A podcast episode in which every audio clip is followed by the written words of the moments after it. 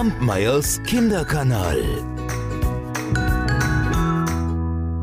Meine Lieben, heute erzähle ich euch ein Märchen, das habe ich vor vielen, vielen Jahren mal von meinem Kollegen Helmut Wittmann aus Österreich gehört. Da lebte vor langer, langer Zeit einmal ein Weber. Ach, der liebte seine Arbeit. Sie war die größte Freude für ihn. Und weil er mit so viel Liebe und so viel Sorgfalt und Begeisterung arbeitete, wurden seine Stoffe auch ganz besonders schön. Reich wurde er deshalb trotzdem nicht. Aber das kümmerte den Weber überhaupt nicht, denn er hatte ja genug zum Leben. Auch für seine Frau und die Tochter war gesorgt, genauso wie für die alte Mutter, die noch bei ihnen im Haus lebte. Ja, und was kann man sich denn mehr wünschen als eine Arbeit, die einen erfüllt? Ach, der Weber war mit sich und der Welt sehr zufrieden. Nun, ich kann's euch ja heute verraten, seine Frau, Tochter und auch die alte Mutter, die waren nicht so zufrieden. Denn Sie hätten gerne wenigstens ein bisschen mehr gehabt. Immer wieder, da redeten sie auf den Weber ein, die Stoffe seien viel mehr wert, seine Arbeit sei so kostbar, da könne er ruhig mehr für verlangen. Aber der Weber, der ließ sich nicht aus der Ruhe bringen. Unbeirrt saß er Tag für Tag am Webstuhl und machte seine Arbeit.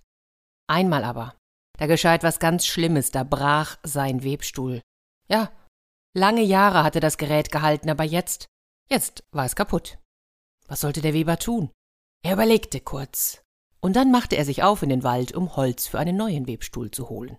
Es war gar nicht so einfach, das Richtige zu finden. Aber schließlich, da stand er vor einem Baum, den schaute er an und dachte, ja, der ist für einen Webstuhl genau richtig gewachsen. Und den wollte er fällen. Kaum aber, dass er zum ersten Hieb ausholte, hörte er plötzlich eine Stimme. Halt ein, stopp, schlag meinen Baum nicht um. Was? Der Weber schaute sich um. Wer, wer, wer, wer spricht denn da? Es war der Baumgeist. Ich bitte dich, schone meinen Baum. Ja, aber, aber ich brauche das Holz für einen neuen Webstuhl, meinte der Weber. Wie soll ich denn sonst weiterarbeiten? Wovon sollen wir leben? Höre zu. Wenn du den Baum verschonst, dann soll dir ein Wunsch erfüllt werden, ganz gleich, was du dir wünschst. Da überlegte der Weber gar nicht lang und sagte, gut, Gut, das gefällt mir.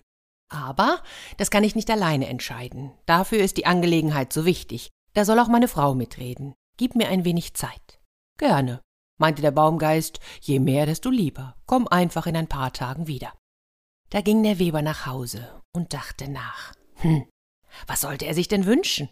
Und so erzählte er zu Hause seiner Frau, was er erlebt hatte. Ja, stell dir vor, sagte er, wir haben jetzt einen Wunsch frei. Ganz egal, was wir uns wünschen, er wird erfüllt. Da mischte sich die alte Mutter ein. Ja, was gibt's denn da zu überlegen? Das Wertvollste ist Gesundheit und dazu ein langes Leben. Ohne Gesundheit ist alles nichts. Also, was kannst du dir und deiner Familie mehr wünschen als Gesundheit?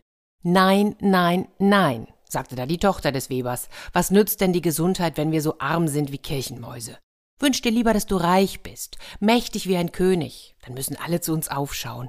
Und wir haben prächtige Gewänder. Ach, wir haben alles, was das Herz begehrt. Jetzt tat auch die Frau des Webers das ihrige dazu und sagte, ach, hör mir doch auf, mit König und so. Ach, als König hat man jede Menge Verpflichtungen und, und, und man muss sich um das ganze Reich sorgen. Nein, das wäre doch kein Leben. Wünsch dir einfach, dass du jeden Tag einen großen Ballen Leinwand bekommst. So einen, für den du sonst ein ganzes Jahr brauchst. Dann sind wir gemachte Leute. Der Weber hörte sich das alles an und dachte bei sich, aber das nimmt mir ja die ganze Freude an der Arbeit. Was soll ich denn tun, wenn ich, wenn ich gar nicht mehr weben muss? Einfach nur herumsitzen? Nein, das will ich nicht. Und so ging er gedankenverloren schließlich wieder hinaus in den Wald. Dort setzte er sich unter einen Baum und atmete tief durch. Oh, da wusste er mit einem Mal, was er sich wünschen sollte. Schnell lief er zum Baum, bei dem der Geist mit ihm gesprochen hatte. Vorsichtig klopfte er an die Rinde. Schon stand der Baumgeist wieder vor ihm. Weißt du jetzt, was du willst? Ja, ja, ich weiß es. Nun, dann sag's. Verschaffe mir einen prächtigen Webstuhl. Einen, an dem die Arbeit leicht von der Hand geht und der nicht zu zerbrechen ist. Das soll geschehen, meinte der Baumgeist. Er steht schon bei dir zu Hause. Aber verrate mir eins, wer hat dir das geraten? Niemand, sagte der Weber, das ist mir selbst eingefallen, dort unter dem Baum. Da lachte der Baumgeist. Der Weber bedankte sich und ging wieder nach Hause.